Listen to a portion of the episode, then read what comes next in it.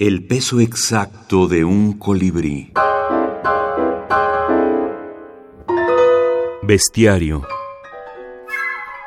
Caballo imaginando a Dios.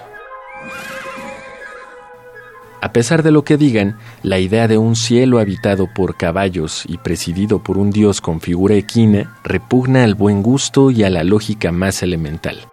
Razonaba los otros días el caballo. Todo el mundo sabe, continuaba en su razonamiento, que si los caballos fuéramos capaces de imaginar a Dios, lo imaginaríamos en forma de jinete.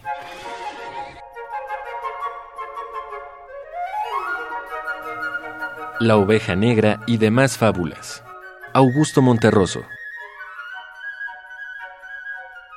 Otro, y hay otros, eh, otros textos importantes, hay dos textos muy, muy notables. Eh, diez años después del de, El bestiario de Arriola, se publica La oveja negra y demás fábulas de Augusto Monterroso, que bueno, lo que él encontramos en, lo que encontramos en la, en la oveja negra y demás fábulas son una especie de fábulas irónicas posmodernas sin moraleja.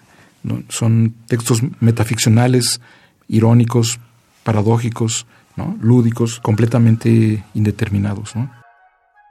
Doctor Lauro Zavala, teórico del cine y la minificción.